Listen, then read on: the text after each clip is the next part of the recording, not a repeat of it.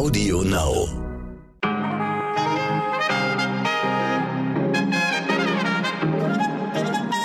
Guten Morgen, liebe Hörerinnen und äh, willkommen zurück. All jene, die gerade aus den Sommerferien wieder zurückkommen, beispielsweise bei uns hier in Hamburg und äh, alles Gute jene, die gerade erst vor ein paar Tagen in die Sommerferien gestartet sind. In Bayern und Baden-Württemberg zum Beispiel. Habt äh, sehr viel Spaß und erholt euch alle gut und kommt gesund und munter wieder zurück. Heute ist Donnerstag, der 5. August und das finden wir für Sie heute wichtig.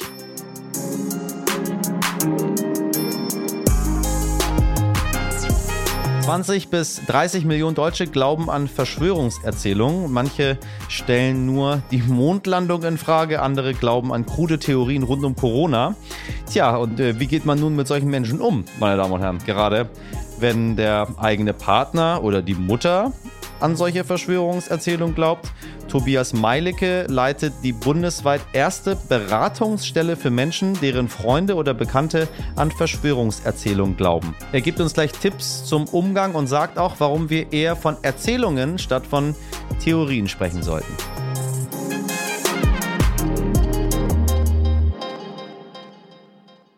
Aber erstmal habe ich einige News für Sie, damit Sie auch heute wieder mitreden können und gut informiert durch den Tag kommen. Gesundheitsminister Jens Spahn will die kostenlosen Schnelltests ab Oktober jetzt abschaffen. So geht es aus einem Bericht seines Ministeriums hervor, der gestern bekannt wurde. Wer dann ungeimpft in einem Restaurant essen will, müsste einen Test selbst bezahlen. So will der Minister wohl den Druck auf ungeimpfte erhöhen. Kritik an dem Plan gab es gestern reichlich. Sie können es sich vorstellen. Deutlich weitreichender sind die Maßnahmen in unserem Nachbarland Frankreich. Dort hat das Parlament vor gut einer Woche eine Impfpflicht im Gesundheitssektor erlassen, also für Krankenhauspersonal oder Rettungskräfte. Außerdem führte Präsident Macron einen Gesundheitspass ein. Dieser zeigt, ob die Person geimpft oder getestet ist. Meine Kollegin Andrea Ritter ist Reporterin im Auslandsressort des Stern und Frankreich-Expertin. Ich habe sie gefragt, was diese Maßnahmen konkret für die Menschen bedeuten. Für den Alltag bedeutet das, dass die Französinnen und Franzosen, die bisher nicht geimpft sind, jedes Mal einen Test machen müssen, bevor sie beispielsweise in ein Restaurant gehen oder auch bevor sie Bahn fahren. Bisher sind diese Tests kostenlos, aber Emmanuel Macron hat auch signalisiert, dass sich das bald ändern könne. Wenn im September die Schule wieder beginnt, wird auch dort der Gesundheitspass eine Rolle spielen. Im Falle eines Corona-Ausbruchs sollen, zumindest in den höheren Klassen, ungeimpfte Schüler nach Hause in den Distanzunterricht geschickt werden. Anders als bisher bei uns wird in Frankreich sehr klar kommuniziert, dass nach Möglichkeit jeder ab zwölf Jahren geimpft werden soll. Ja, und wie, wie reagieren die Menschen auf diese Maßnahmen? Seitdem die Einführung des Gesundheitspasses angekündigt wurde, gibt es auch schon Proteste dagegen. Das kommt aus verschiedenen Richtungen, auch aus verschiedenen politischen Lagern. Die einen kritisieren das als Freiheitsberaubung und Tyrannei, andere befürchten eine Ausgrenzung der ungeimpften und Ungleichheit. Grundsätzlich kann man sagen, der Gesundheitspass wird als Zwangsmaßnahme kritisiert. Aber auch in Frankreich liegt der Wahlkampf schon in der Luft. Nächstes Jahr wird der Präsident gewählt und man versucht natürlich, sich zu positionieren. Insgesamt ist die Mehrheit, wenn auch nicht gerade euphorisch, aber doch groß für diese Maßnahmen zur Bekämpfung der Pandemie. Hm, trotz der Proteste schossen die Impfzahlen in Frankreich zuletzt in die Höhe. Für mich, sagen wir mal so, klingt das nach einem Erfolg bei einem Volk, wo man weiß, dass die eher tendenziell Impfmuffel sind, die Franzosen. Natürlich hat Präsident Macron zum Ziel, mit diesen Maßnahmen Druck zu machen, damit sich mehr Leute impfen lassen. Und man muss sagen, ja, das funktioniert und er ist erfolgreich damit. Denn äh, schon allein mit der Ankündigung haben sich plötzlich viel mehr Leute impfen lassen, teilweise 700.000 Menschen an einem Tag. Frankreich hat stark aufgeholt in den vergangenen drei bis vier Wochen. Die Mehrheit der über Zwölfjährigen ist mindestens einmal geimpft. Insofern muss man sagen, ja, es funktioniert und es ist erfolgreich. Tönnies, das ist Deutschlands größter Fleischkonzern mit sage und schreibe 7 Milliarden Euro Umsatz im Jahr. Doch die Mitglieder der Familie Tönnies haben sich um die Macht im Konzern gestritten, vor allem Patriarch Clemens Tönnies und sein Neffe Robert. Zuletzt stand sogar ein Verkauf im Raum, aber jetzt hat sich die Familie wohl zusammengerauft. In äh, Zukunft liege der Fokus auf Nachhaltigkeit und Tierschutz, verkündete der Konzern gestern. Tierschutz in einem Schlachtbetrieb. Da bin ich mal gespannt. Und dann noch folgendes: Im aktuellen Jahr wurden erstmals mehr Elektroautos zugelassen als Diesel. Mhm, mhm, mhm. 23 Prozent aller neuen Autos fahren mit Strom. Vor zwei Jahren waren es gerade einmal 4 Prozent. Es geht also voran. Klar, der Staat hat auch kräftig nachgeholfen mit seinen Subventionen, aber auch das Vertrauen in die Elektromotoren wächst. Leider gibt es auch bei dieser Meldung einen Haken. Vorne liegt noch immer der dreckige, laute Benziner. Schauen wir mal, wie sich das Ganze in den nächsten Jahren entwickelt. Und ob diese Entwicklung so gut oder schlecht ist. Muss man auch noch dazu sagen. Sie wissen ja, die Batterien, die kommen auch nicht mehr ganz sauber zu uns, aber mit dem Thema werden wir uns noch ausführlich beschäftigen. Ich bin dran. Ein neuer Tag, eine neue Meldung zu Kristina Timanowskaja. Meine Damen und Herren, Sie erinnern sich, die belarussische Olympiasportlerin, die gegen ihren Willen aus Tokio nach Minsk gebracht werden sollte. Die 24-Jährige hat Japan gestern in Richtung Polen verlassen. Das Land hatte ihr zuvor ein humanitäres Visum erteilt. Wie Polens Vize-Außenminister ankündigte, kann Timanowskaja ihre Karriere als Sprinterin jetzt in Polen fortsetzen. Und das Land hat inzwischen übrigens auch dem Ehemann der Belarusin ein humanitäres Visum erteilt. Und Timanowskaja ist nicht die einzige belarussische Sportlerin, die nicht mehr in ihr Heimatland zurückkehren möchte. Die Siebenkämpferin Jana Maximova und der Zehnkämpfer Andrei Kravchenko wollen künftig in Deutschland leben. Das Ehepaar hält sich ohnehin schon hier auf. Jetzt verkündete Maximova via Instagram, dass die beiden auch in Deutschland bleiben. Meine Damen und Herren, wann waren Sie eigentlich das letzte Mal im Wald?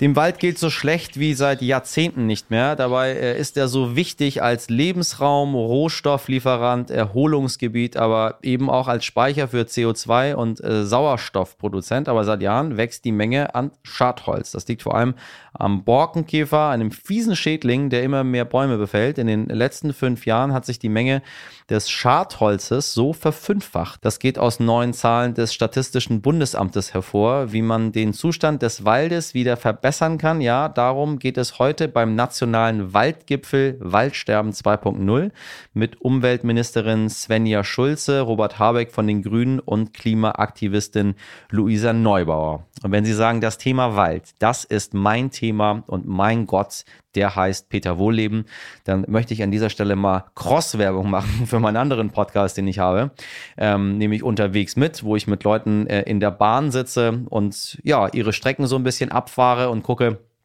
was sie so zu berichten haben.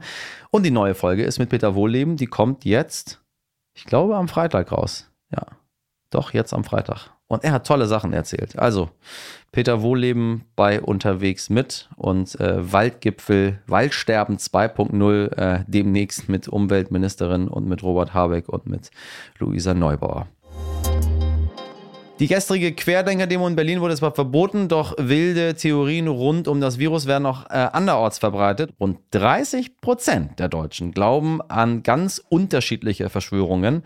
Und daneben gibt es mh, hm, das kritische Umfeld. Kinder oder Partner, die versuchen, damit umzugehen und oft auch einfach genug haben von den Erzählungen. Äh, was sollen diese Menschen tun? Kontakt abbrechen oder konsequent das Thema wechseln?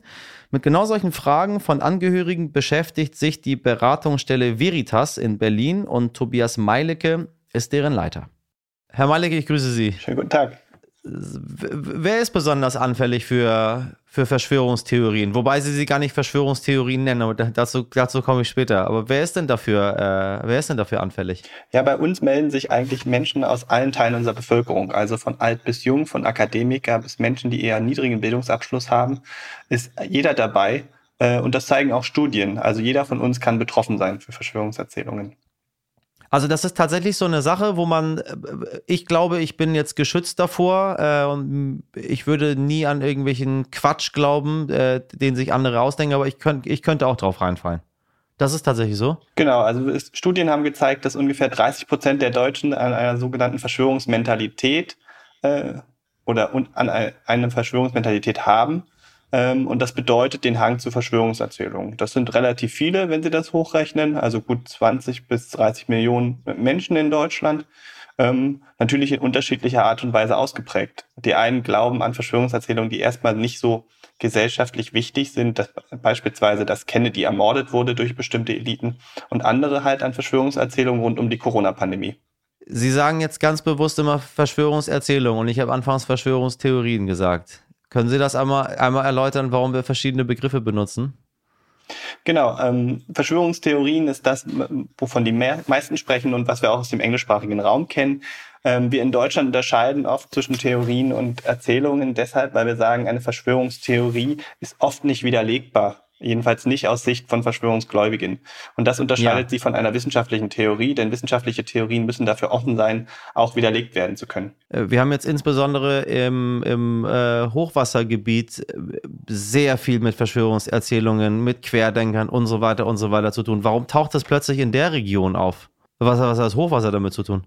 Naja, große Ereignisse äh, sind immer dafür prädestiniert, auch Verschwörungen hervorzurufen, weil Menschen versuchen sich gerade Ereignisse, die sie nicht erklären können, zu erklären, um mehr Kontrolle über eigenes Bewusstsein zu finden. Deswegen finden wir natürlich auch rund um die jetzt Überschwemmungen und Hochwassergebiete Verschwörungen und wir finden vor allem Menschen, die dort aktiv werden wollen äh, und die verschwörungsgläubig sind. Denn einer der Gründe, warum wir uns Verschwörungserzählungen zuneigen, ist, dass wir Kontrolle über unser Leben wieder zurückerlangen wollen. Und Kontrolle erlangen wir auch dort zurück, indem wir eine Aufgabe finden. Und Menschen zu helfen ist eine Aufgabe. Nochmal, das habe ich nicht verstanden. Wir wollen Kontrolle über unser Leben zurückbekommen. Also die für die Menschen, die an Verschwörungserzählungen glauben, meinen Sie? Genau. Studien haben gezeigt, dass äh, es mehrere Gründe gibt, warum sich Menschen Verschwörungen zuwenden. Und äh, einer der Gründe, warum sich Menschen äh, Verschwörungen zuwenden, ist das Kontrollbedürfnis, das wir haben. Das haben wir Menschen alle. Wir alle wollen Kontrolle über unser Leben haben. So große Ereignisse äh, stören unser Kontrollbedürfnis aber erstmal, weil sie meistens mit Schicksal zu tun haben oder uns ängstigen, weil wir das nicht beeinflussen können. Beispielsweise rund um die Corona-Pandemie. Wenn wir uns erklären, dass ein kleines Virus durch Zufall entstanden ist und uns jetzt so massiv bedroht in unserem Leben und unserer Existenz, dann ist das ja. schwer auszuhalten für uns. Wenn wir aber das Ganze damit erklären, aha, dass es eine aha. menschliche kleine Elite gibt, die im Hintergrund sitzt und das Ganze praktisch initiiert hat oder möglicherweise das Ganze gar nicht existiert, sondern es nur genutzt wird, um politisch Motive durchzusetzen und äh, Interessen durchzusetzen, dann können wir dagegen wirken. Wir haben also Kontrolle, können wir zurückerlangen, weil wir wissen, okay, da können wir gegen Menschen arbeiten. Und ähnlich sieht es jetzt natürlich auch im gewissen Sinne aus mit den Hochwasserüberschwemmungen. Wenn wir das Ganze damit erklären, dass, sage ich mal, die Klimaerwärmung daran schuld ist und wir relativ wenig Einfluss daran nehmen können, dann greift das auch wieder unser Kontrollbedürfnis an. Wenn wir uns aber erklären, dass beispielsweise es jetzt auch Eliten gibt. Äh, gerade im verschwörungsgläubigen Milieu wird gerade diskutiert, ob es auch aus militärischen Kreisen schon Möglichkeiten gibt, das Wetter zu beeinflussen. Dann können ja. wir auch dagegen wirken. Und wir können natürlich auch dagegen wirken, indem wir uns für Menschen, die benachteiligt werden durch vermeintliche Verschwörungen, engagieren und diese unterstützen. Und das passiert gerade in den Hochwassergebieten. Sagen Sie, gab es das immer? Also viele Sachen gibt es ja schon immer. Man glaubt ja, dass äh, ganz viele Dinge neue Phänomene sind, aber ich erinnere mich jetzt ehrlich gesagt nicht, äh, dass 2002 bei, beim letzten ganz großen Hochwasser äh, äh, die Menschen der Meinung waren, dass andere Leute das äh, Klima manipulieren. Da war völlig klar, da hat es einfach sehr doll geregnet. Naja, zum einen war das letzte Hochwasser 2002, was Sie jetzt erwähnt haben, nochmal anders erklärbar. Es war ein Hochwasser, was wir irgendwie auch sehen konnten und was, äh, sage ich mal, auch nicht von heute innerhalb von wenigen Stunden aufgetreten ist.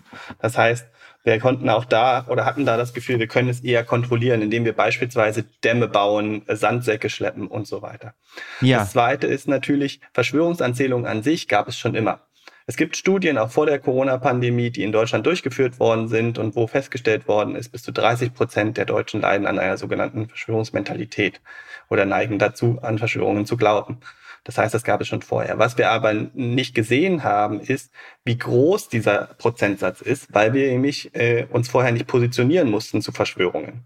In der Pandemie mussten wir uns aber nun ständig positionieren. Wir waren ständig dazu gezwungen, uns äh, zu sagen, ob wir Masken tragen oder nicht, ob wir Tests machen oder nicht, ob wir uns impfen lassen wollen oder nicht.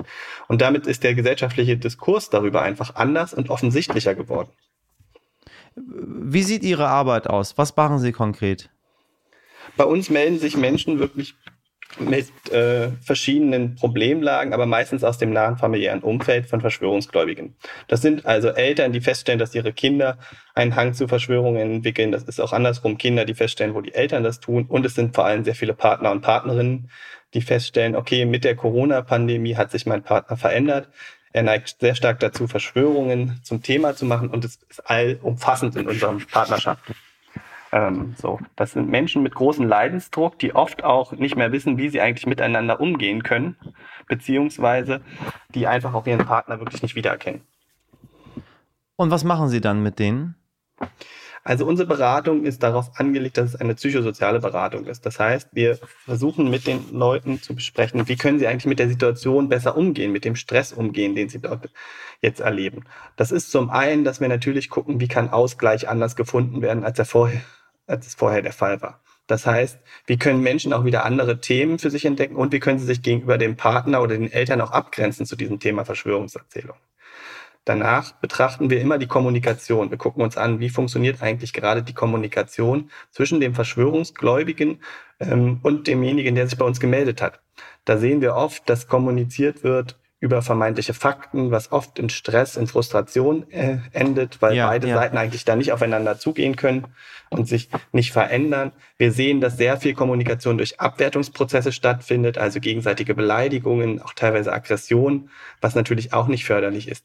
Und dann schauen wir an, wie kann Kommunikation anders gelebt werden? Wie kann Kommunikation auch wieder anders stattfinden, dass man eine Bindung zueinander wieder schafft, um miteinander anders in Kontakt zu kommen? Das geht sehr gut über die Ebene von Gefühlen. Weil Gefühle sind das, was uns verbindet. Wir alle haben in der Pandemie erlebt, wie wir verängstigt waren, uns ohnmächtig gefühlt haben.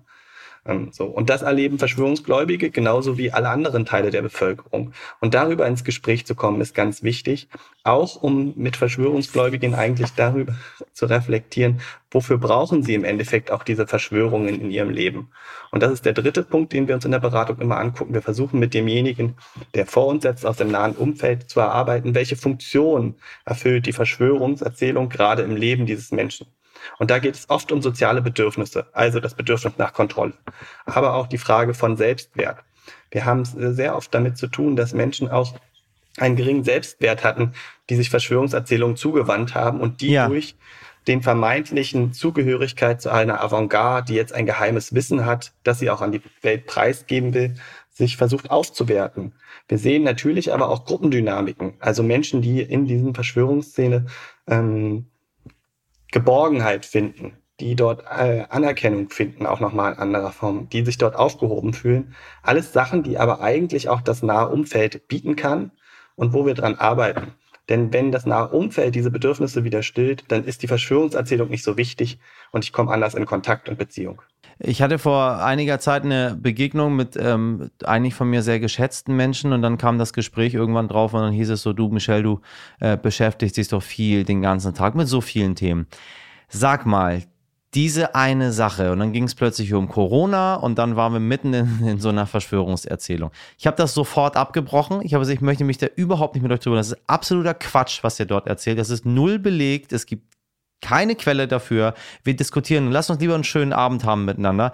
Aber, aber, habe ich gesagt, nee, nicht aber, aber. Ihr seid mir viel zu schade dafür, dass ihr, ähm, da, da, also, dass ihr erstmal mich damit so belästigt jetzt hier gerade ähm, äh, und dann dieses Gespräch in so eine komische Ecke leitet. Lasst uns bitte nicht drüber reden. Äh, einen einzigen Satz dazu. Nein, das, was du sagst, stimmt nicht. So, ist ein Märchen.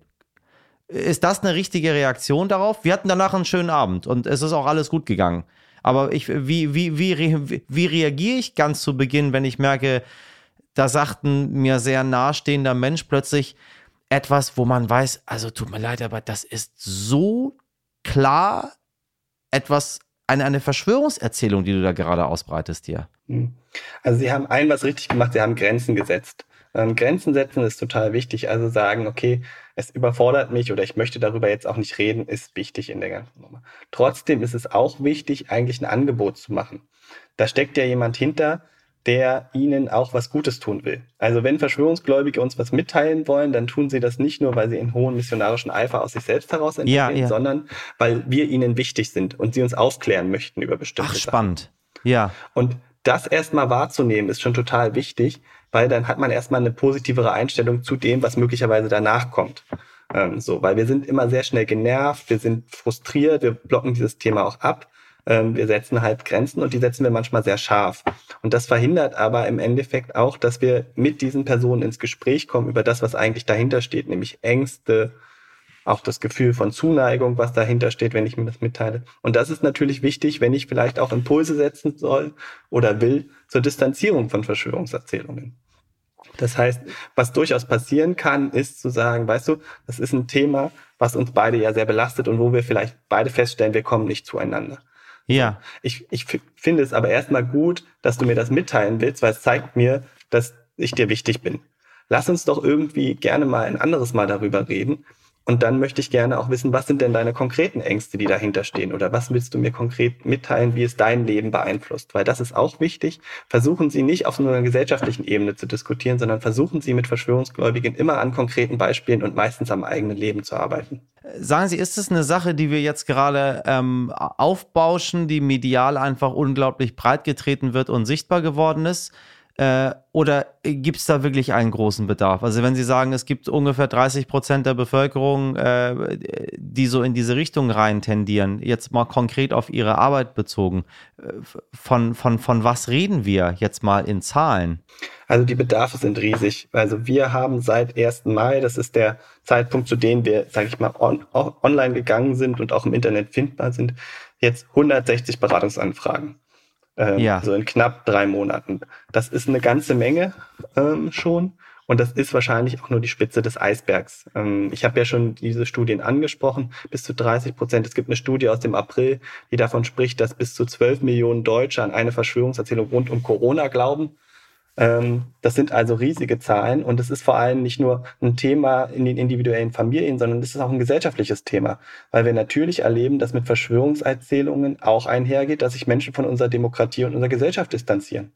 Und deswegen ist das schon ein Thema, was wir größer angehen sollten und müssten und wo wir uns auch als Beratungsstelle ganz persönlich mehr Unterstützung durch zum Beispiel Bundesbehörden wünschen, weil derzeit sind wir nur gefördert mit einer Personalstelle vom Land Berlin mal ein Blick in die Zukunft. Wird es schlimmer werden oder äh, müssen wir uns einfach damit äh, abfinden, dass ungefähr 30 Prozent immer so ein bisschen an sowas glauben? Naja, wir werden uns schon damit abfinden müssen, dass 30 Prozent der Deutschen wahrscheinlich immer an irgendwie Verschwörungen auch glauben werden. Wobei es ja da durchaus Unterschiede gibt in der Qualität. Es ist für mich weniger wichtig und für eine Gesellschaft insgesamt beispielsweise, ob ich daran glaube, dass die Amerikaner auf dem Mond waren oder beziehungsweise nicht auf dem Mond waren oder ob Kennedy ermordet wurde. Es macht aber schon einen Unterschied, wenn Menschen daran glauben, dass es beispielsweise politische Eliten gibt, die Kinder entführen, in Kellern halten und aus deren Blut einen Stoff gewinnen, mit dem sie endloses leben können. Ähm, so. Es macht auch einen Unterschied, wenn es Verschwörungen gibt, die davon ausgehen, dass diese Pandemie eigentlich nur ausgedacht ist, um möglicherweise unsere Demokratie zu stürzen und eine Diktatur einzuführen. Das macht ganz viel mit Gesellschaft und das macht auch was mit unserem demokratischen System und da müssen wir natürlich wachsam sein. Herr Malicke, vielen, vielen Dank für das Gespräch. Sehr gerne. Heute nicht ich. Liebe HörerInnen, zum Schluss habe ich nochmal richtig gute Nachrichten für Sie. Also zumindest, wenn Sie die Weihnachtszeit mögen. Sorry, noch ein bisschen früh, aber wir sprechen das Thema schon mal Schritt für Schritt an. Wenn Sie die Weihnachtszeit also mögen und das dazugehörige Gebäck, denn es gibt wieder Lebkuchen. Yes! Und zwar in einem Supermarkt im unterfränkischen Volkach. Ja, liebe HörerInnen, da stehen schon seit Anfang dieser Woche wieder Lebkuchenpackungen in den Regalen und das, obwohl in Bayern gerade erst die Sommerferien begonnen bekommen haben. Also, ich wiederhole es nochmal. Supermarkt im unterfränkischen Volkach, wenn Sie es nicht aushalten können, jetzt direkt hin. Ansonsten wissen Sie ja, kann man das ganze Jahr über Lebkuchen und äh, Schoko-Weihnachtsmänner auch online bestellen, wenn Sie Weihnachten so sehr lieben wie ich. Das war's für heute. Wenn Sie Lob, Kritik, Anregungen oder ein gutes Lebkuchenrezept haben, dann teilen Sie das gerne mit mir. Sie erreichen uns äh, wie immer unter heute wichtig stern.de. In der Redaktion für diese Folge waren Sabrina Andorfer, Dimitri Blinski, Malte Born, Nick Rasmus und Martin Schlag. Die Produktion hat One für Sie übernommen. Und morgen ab 5 Uhr können wir uns wieder hören, wenn Sie mögen. Jetzt wünsche ich Ihnen einen schönen Mittwoch. Machen Sie was draus. Ihr Michel Abdullahi.